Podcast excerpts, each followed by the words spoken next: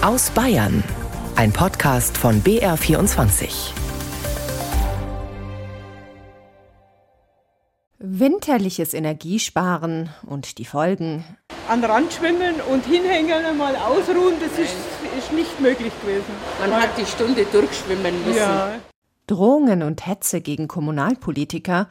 Es belastet mich, macht mich auch traurig, wie die Grenzen hier überschritten werden, wo man offenbar keine Hemmschwelle hat, Straftaten anzudrohen. Und die Frage, soll Neuschwanstein Weltkulturerbe werden? Wir haben jetzt eh schon überall diesen blöden Ensembleschutz. Und wenn jetzt da das Weltkulturerbe noch kommt, dann kommt die ganz große Käseglocke drüber und dann ist endgültig aus. Das alles hat Bayern in dieser Woche beschäftigt und noch einiges mehr. Willkommen zum Wochenrückblick aus Bayern, heute mit Lisa Weiß. Sind Benziner oder Diesel noch zeitgemäß? Die EU will Autos mit Verbrennungsmotor eigentlich möglichst schnell runterbekommen von den Straßen. Ein faktisches Verbot war eigentlich schon so gut wie beschlossen, wobei um die Details in dieser Woche doch nochmal gestritten worden ist. Eine Alternative zu den Verbrennern sind Elektroautos oder die öffentlichen Verkehrsmittel. Aber was, wenn man nicht direkt am Bahnhof wohnt? Schon heute pendeln viele Menschen in Bayern mit dem Fahrrad zum Zug. Es könnten noch viel mehr sein, aber an vielen Bahnhöfen, da fehlen sichere Abstellmöglichkeiten für die Räder. Der Fahrradverband ADFC fordert daher mehr Fahrradparkhäuser in Bayern, um die sogenannte Verkehrswende voranzubringen. Fahrradparkhäuser wie das an der Südseite des Nürnberger Hauptbahnhofs. Michael Reiner war dort. Theresa Knoch zieht ein Ticket, eine Gittertür öffnet sich und sie kann ihr Fahrrad ins Parkhaus schieben. Die junge Frau nutzt den Fahrradspeicher am Nürnberger Hauptbahnhof häufiger. Es ist halt einfach super praktisch. Ich kann das abstellen und kann aber trotzdem auch mit der U-Bahn fahren, weil ich muss jetzt nach Fürth raus und jetzt in der Früh mit dem Fahrrad nach Fürth und dann in der Schule sitzen, verschwitzt, habe ich jetzt auch keine Lust. Ihr teures Rennrad ist tiersicher. Der Fahrradspeicher ist eine flache Konstruktion aus hellen Stahlstangen. Die Räder stehen hinter Gittern für jedes gibt es einen Bügel zum Anschließen. Reinkommt nur, wer ein Ticket zieht. 70 Cent lässt sich Pendler Stefan Graf das Abstellen pro Tag kosten. Weil ich es angenehm finde, das Fahrrad abends hier zu parken. Ich fahre mit dem Fahrrad zur Arbeit und wenn ich abends zurückkomme, dann will ich das hier am Bahnhof sicher abstellen. Mit Monats- und Jahresabos sinken die Preise. Oliver Preusche wurden schon zwei Fahrräder am Bahnhof geklaut Damals gab es noch kein Parkhaus. Ich finde, das ist richtig luxusmäßig hier. Also ich bin richtig froh, dass es das gibt. Und ich bin ein bisschen traurig, dass nicht so viele Leute das nutzen. Es könnten ja noch viel mehr Fahrräder stehen halt hier. Im Parkhaus ist Platz für etwa 400 Fahrräder. Knapp ein Drittel ist an diesem Vormittag besetzt. Im Sommer steigt die Auslastung, sagt Stefan Linnert vom Nürnberger Verkehrsbetrieb VAG, der das Parkhaus betreibt. Seit gut zwei Jahren gibt es den Fahrradspeicher. Ich glaube, man kann, wenn man so ein Pilotprojekt macht in Bayern, nicht davon ausgehen, dass es vom ersten Tag jetzt ein Renner ist, aber mit der Zeit spielt sich es eben ein und dann wird es auch positiv angenommen. In Bamberg und Aschaffenburg gibt es beispielsweise ebenfalls Fahrradparkhäuser, so der Fahrradclub ADFC. An vielen anderen Bahnhöfen in Bayern können Pendler abschließbare Boxen für ihre Räder mieten. Doch es müssten viel mehr Fahrradparkhäuser gebaut werden, sagt Markus Stipp vom ADFC. Es ist ein wichtiger Teil der Verkehrswende. Die Fahrräder werden immer hochwertiger. Es sind E-Bikes, die teilweise mehrere tausend Euro kosten. Die sollen sicher verwahrt werden und wir brauchen immer mehr solche Abstellmöglichkeiten. Doch was nutzt das beste Parkhaus, wenn die Radwege dorthin schlecht sind? Viele Kommunen wollen derzeit in die Infrastruktur für Radler investieren, sagt der Nürnberger Verkehrsreferent Daniel Ulrich. Doch es läuft nicht immer rund. Insofern ist die Geldfrage in den meisten Städten, was ich so aus dem Städtetag vernehme, nicht mehr die allein entscheidende, sondern vor allem die Fachkräftefrage. Die Ingenieure, die die Wege planen, die das vorbereiten, die das nachher bauleiten und die Baufirmen, die das auch bauen müssen, die müssen wir alle erstmal haben. Und da wird es im Moment richtig eng. Verkehrswende ist das eine, Energiesparen im Alltag das andere dass die Energiepreise im vergangenen Sommer und Herbst auch wegen des Kriegs in der Ukraine so stark gestiegen sind, dass nicht klar war, ob wir mit unserem Gas über den Winter kommen, das war ein großer Anreiz für Bayern Städte und Gemeinden, bei Strom und Heizung zu sparen. Die Folge in diesem Winter ziemlich kalte Hallenbäder, ausgeschaltete Straßenlaternen und Leuchtreklamen und in vielen Büros was auch ganz schön frisch. Jetzt, nach dem Winter, stellt sich die Frage nach der Bilanz. Andreas Herz hat nachgeforscht, was all die Energiesparmaßnahmen gebracht haben. An Rand schwimmen und hinhängen mal ausruhen, das ist, ist nicht möglich gewesen. Man hat die Stunde durchschwimmen müssen. Ja. Sonja und Monika, zwei Augsburger Seniorinnen, blicken mit einem Frösteln auf die letzten Monate zurück, als das Wasser im Augsburger Stadtbad nur 25 Grad hatte. Ja, es war kalt. Kalte Bäder, kühlere Büros, kein Warmwasser mehr an Schulen. Bayernweit haben Kommunen über den Winter Energie gespart, wo es ging. Augsburgs Wirtschaftsreferent mit einer ersten Bilanz. In Zahlen, wir haben Einsparungen beim Strom von 8 bis 10 Prozent und wir haben ungefähr das Doppelte beim Verbrauch von Gas. Auch Nürnberg erwartet 20 Prozent Einsparung bei Wärme und Strom. Und auch kleinere Städte nennen diese Größenordnung. Nördlingen zum Beispiel 21 Prozent weniger Erdgasverbrauch. Also die großen Treiber waren sicher die Einsparmaßnahmen in den Bädern und dann auch die Temperaturabsenkung in den Verwaltungsgebäuden inklusive des Nichtbeheizens von äh, Gemeinflächen wie Eingangsbereichen oder Fluren. Die Erfahrungen aus Augsburg sind übertragbar. Kühlere Schwimmbecken und kältere Büros haben am meisten gebracht, heißt es vom Bayerischen Gemeindetag. Doch das hatte auch unerwünschte Nebeneffekte. Zurück im Augsburger Stadtbad, wo es den Winter über ziemlich leer war, so Bademeister Jürgen Krötzner. Also natürlich ist gerade das Stadtbad ähm, ein großer Gesundheitsaspekt für die Älteren, nicht nur das zur Bewegung, auch die sozialen Kontakte, das Sprechen miteinander. Die treffen sich regelmäßig, jede Woche. Manche Gäste kommen täglich zum Schwimmen, kommunizieren ein bisschen, setzen sich noch ins äh, Stadtbadcafé und es fiel natürlich da alles weg. Deshalb wird in Augsburg die Beckenheizung wieder hochgedreht. Statt 25 Grad sind es wieder 29. Andere Städte halten aber an den Sparmaßnahmen fest, etwa Kempten und Regensburg. Und viele Kommunen bemühen sich, Strom oder Wärme verstärkt selber herzustellen. In Vilseck in der Oberpfalz zum Beispiel, wo der Kindergarten eine neue Heizung bekommt. Das soll zum einen die Pfarrkirche, das Pfarrheim mit angeschlossen werden. Gleich äh, um die Ecke liegt die frühere Schule, die von verschiedenen Vereinen genutzt wird. Und daneben liegt das Feuerwehrhaus, das soll genauso mit angeschlossen werden. So plant Bürgermeister Hans-Martin Schertl nun ein Nahwärmenetz. Davon versprechen wir uns natürlich erhebliche Einsparungen bei der Heizenergie und beim Heizölverbrauch, denn das soll über Hackschnitzel entsprechend dann künftig äh, ja, beheizt werden. Die Sparmaßnahmen in den Städten werden womöglich wieder peu à peu zurückgenommen. Das Beispiel Vilseck zeigt aber, dass die Energiekrise und die damit verbundene Geldfrage manche Kommune zum Nachdenken gebracht hat. Kleine Kinder zum Essen zwingen, sie grob anpacken oder sogar schlagen – das alles ist Gewalt gegen Kinder und sollte nicht vorkommen, gerade nicht in Kitas. Aber so etwas passiert leider immer wieder. Viele Erzieherinnen und Erzieher haben Angst davor, Gewalt zu melden, wenn Kita-Mitarbeitende dafür verantwortlich sind, obwohl es eine Pflicht dafür gibt. Träger tun sich oft mit Verdachtsfällen schwer und auch Ermittler stoßen an Grenzen, wie BR-Recherchen belegen. Das zeigt unter anderem der Verdachtsfall in einer Kinderkrippe im oberbayerischen Grafrath. Claudia Gürkhoff und Christine Havranek berichten. Es ist ein Abend im Sommer 2019.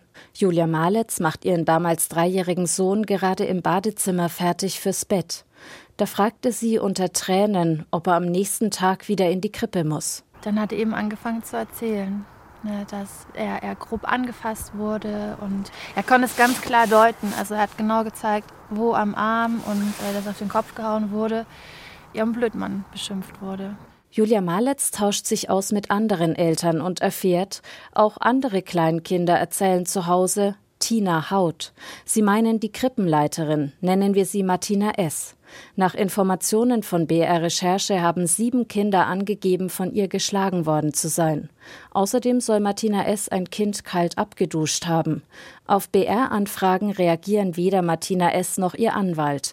Der Träger der Kinderkrippe, Fortschritt, schreibt, ihm seien die meisten Vorwürfe nicht bekannt und Schläge nicht belegt. Von Kindeswohlgefährdungen habe man erst Ende Oktober 2019 erfahren. Nach BR-Recherchen gibt es aber schon zuvor Beschwerden. Im Juli 2019 ist die Erzieherin Janine Bayer-Seifert als Springerin in der Krippe. Sie beobachtet, dass Martina S. Kinder zum Essen zwingt, grob anpackt und beschimpft. Also man hatte das Gefühl, dass die Kinder die Angst so im Nacken hatten. Sie wussten nie, ob sie was richtig oder falsch gemacht haben. Sie meldet ihre Beobachtungen dem Träger und der Kita-Aufsicht im Jugendamt Fürstenfeldbruck. Auch Eltern beschweren sich. Doch erst im November 2019, rund drei Monate später, sind Jugendamtmitarbeitende vor Ort in der Kinderkrippe, um die Vorwürfe aufzuklären. Offizielle Begründung: Eine aktuelle Gefährdung von Kindern lag nicht vor. Acht Mütter und Väter erstatten schließlich Anzeige bei der Polizei. Aus internen Unterlagen geht hervor, dass möglicherweise zwölf Kinder betroffen sind. Weil aber objektive Beweise wie Videoaufzeichnungen fehlen und Martina S. die Taten bestreitet, es gilt die Unschuldsvermutung, stellt die Staatsanwaltschaft das Ermittlungsverfahren schließlich wieder ein. Für die Mütter Corinna Birk und Julia Maletz nicht nachvollziehbar. Aufgrund der durchgeführten konnte keiner. Ja, witzig! Natürlich konnten wir es nicht sehen, dass die Kinder gehauen wurden. Also klar machen die das nicht in den Momenten, wo jemand da ist. Das ist also solange immer ein Erwachsener sagt, nö, habe ich nicht gemacht, ist nie passiert, ist es nie passiert. Die Kinder wurden von den Ermittlern nie befragt. Die Staatsanwaltschaft München II begründet dies gegenüber dem BR unter anderem damit, dass sie zur mutmaßlichen Tatzeit erst zwischen ein und drei Jahren alt waren. Jetzt, nach der BR-Anfrage, wollen die Ermittler sich aber nochmal mit dem Fall Graf Rath beschäftigen und weitere, erwachsene Zeugen vernehmen. Wenn Sie mehr darüber wissen wollen, welche Folgen mangelhafte Aufsicht und inkonsequente Strafverfolgung für Kinder und Eltern haben, dann hören Sie mal rein in die aktuelle zweiteilige Ausgabe des Funkstreifzug-Podcasts in der ARD Audiothek. Politikerinnen und Politiker, die müssen mit Kritik umgehen können. Das ist ihr Job. Aber es gibt Grenzen. Dann, wenn die Kritik nicht mehr sachlich ist, sondern aus Beschimpfungen und Drohungen besteht. Das passiert besonders oft bei Themen, die polarisieren. Wiederunterbringung von Geflüchteten.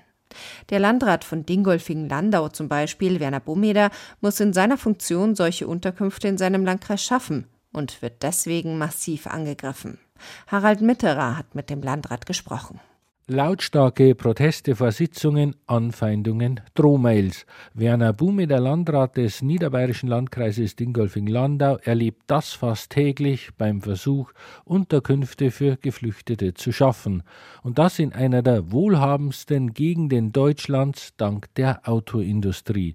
Das politische Klima, sagt Bumeder, der Jahrzehnte in der Kommunalpolitik tätig war und seit fast drei Jahren Landrat ist, hat sich verändert. Mehr noch muss man sich um die Demokratie Sorgen machen?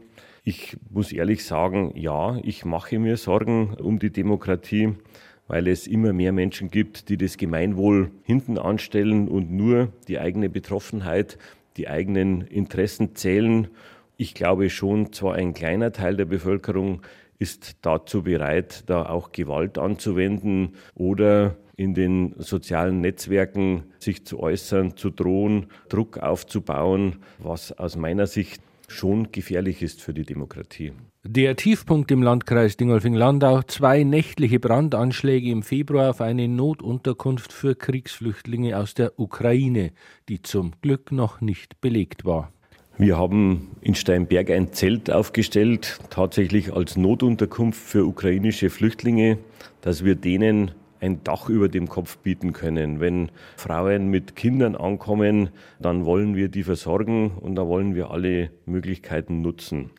Und wenn man dann erleben muss, einen Brandanschlag an zwei Tagen hintereinander, dann ist es eine klare Überschreitung aller Grenzen. Weil ein extremistischer Anschlag nicht ausgeschlossen werden kann, wurde die Zentralstelle zur Bekämpfung von Extremismus und Terror eingeschaltet.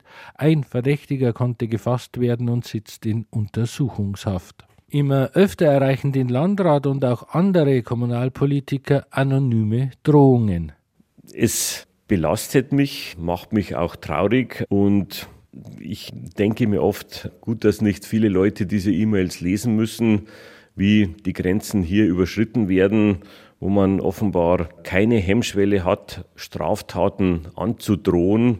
Ich gebe das auch alles an die Polizei und an die Ermittlungsbehörden weiter. Der Landrat hat die Sorge, dass sich ein Teil der Gesellschaft aus der Demokratie verabschiedet und nicht mehr konsensfähig ist. Und Corona hat da vielleicht auch noch einen Teil dazu beigetragen, dass man den Blick auf das Gemeinwohl verliert und dass man oft nicht mehr bereit ist, auch sachliche Argumente einer Gegenseite zu akzeptieren. Man hat seine eigene Meinung, man hat seine eigene Position, oft auch aus eigener Betroffenheit als Antrieb und verschließt sich anderer Argumente. Und das ist schon eine gefährliche Entwicklung.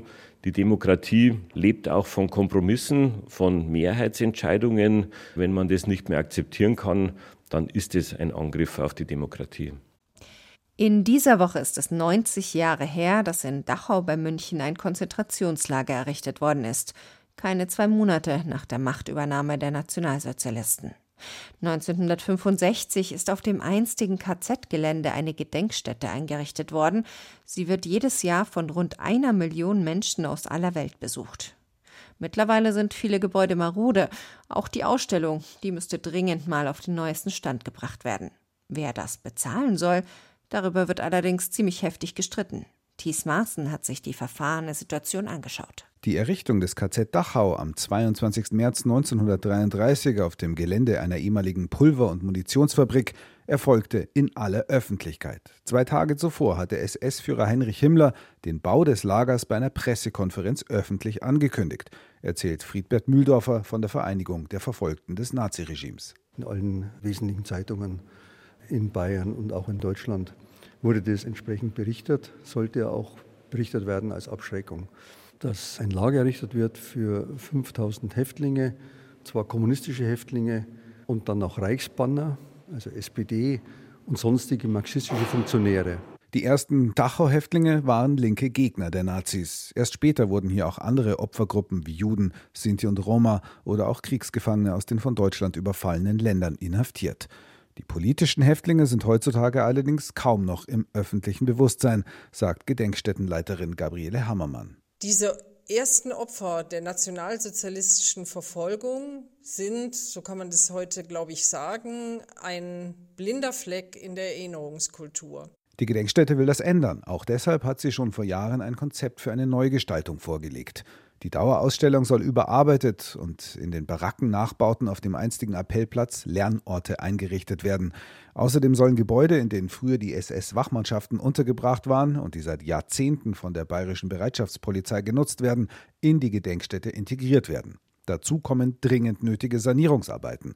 So sind etwa Baracken und Krematorium inzwischen baufällig. Der Freistaat hat zwar vor drei Jahren 110 Millionen Euro für Gedenkstätten in Bayern zugesagt, doch in Dachau kommt keines der zahlreichen anstehenden Projekte wirklich voran, kritisiert der 90-jährige KZ-Überlebende Ernst Grube. Das ist ein Hin und Her und es ärgert uns furchtbar in der Lagergemeinschaft, dass das so lange dauert. Und nun hat auch noch das Staatsministerium für Kultur und Medien in Berlin ausgerechnet zum 90. Jahrestag der Errichtung des KZ Dachau millionenschwere Zuschussanträge aus Bayern abgelehnt. Die Anträge seien in der eingereichten Form schlicht nicht förderungswürdig. Darauf habe man die Stiftung Bayerische Gedenkstätten auch mehrfach hingewiesen. Eine Bewilligung sei deshalb leider nicht möglich.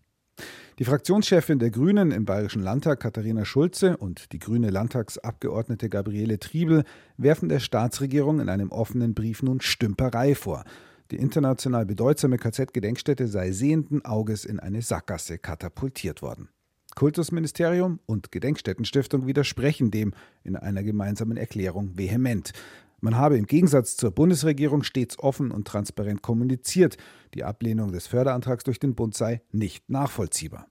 Bei der Lagergemeinschaft Dachau, der Interessenvertretung der einstigen Häftlinge und ihrer Nachkommen, ist man jedenfalls fassungslos über den erneuten Stillstand.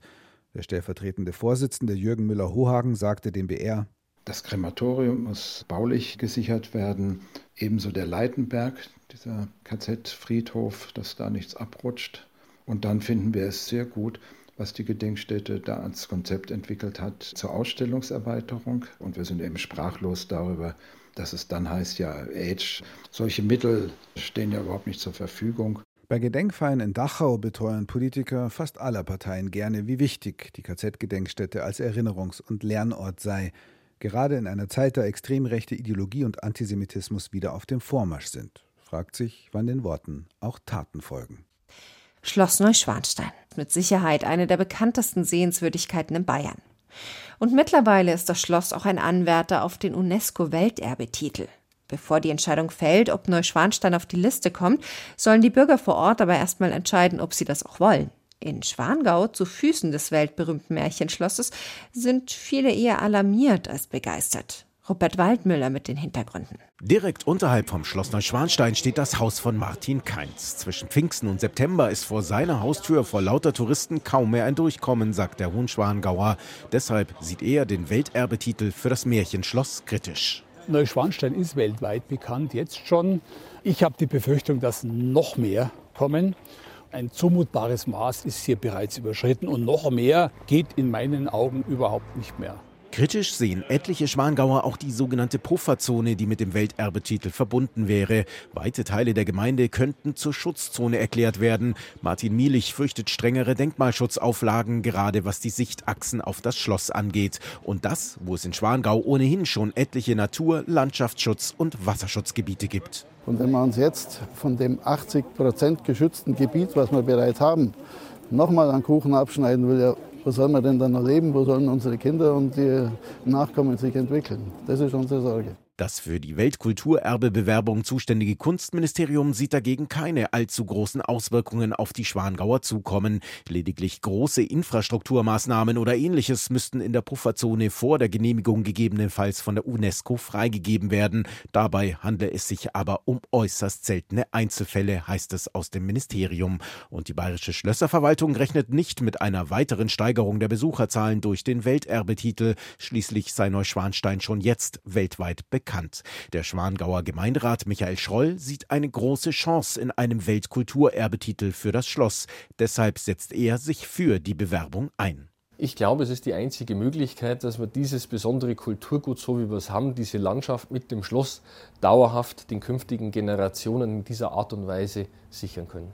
Der Schwangauer Bürgermeister Stefan Rinke spricht sich ebenfalls für einen Weltkulturerbetitel aus. Er glaubt nicht, dass sich die Schutzzonen um das Schloss wirklich spürbar auf die Schwangauer auswirken würden. Auch wenn es heute Bauvorhaben gibt, wird natürlich immer schon geschaut vom Landratsamt oder vom Freistaat, ob es die Sichtachsen stört etc. Also das ist bereits heute Status quo und es wird sich nach meiner Ansicht auch nicht durch diesen Welterbetitel verschärfen. Aber auch innerhalb des Gemeinderats ist der UNESCO-Weltkulturerbetitel für das Schloss umstritten. Weil es keine eindeutige Mehrheit dafür oder dagegen gibt, sollen die Schwangauer demnächst bei einem Bürgerentscheid selbst darüber abstimmen, ob die Gemeinde die Bewerbung unterstützen soll. Und auch bei den Bürgern gehen die Meinungen weit auseinander. Ich finde es einfach schön, wenn eine Aufwertung stattfindet und auch ein gewisser Schutz dann damit da ist. Wahrscheinlich würde sich gar nicht so viel ändern, wenn es jetzt Weltkulturerbe werden würde, weil es ja eh schon weltbekannt ist. Und es gibt ja auch nicht so viele Schlösser in den Bergen und so, wo man sagen kann, wow. Also ich bin dafür. Wir haben jetzt eh schon überall diesen blöden Ensembleschutz. Und wenn jetzt da das Weltkulturerbe noch kommt, dann kommt die ganz große Käseglocke drüber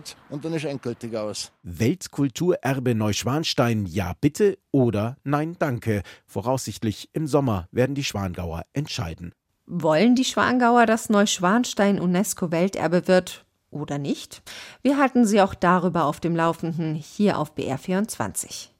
Das war der Wochenrückblick aus Bayern. Zusammenstellung und Moderation Lisa Weiß.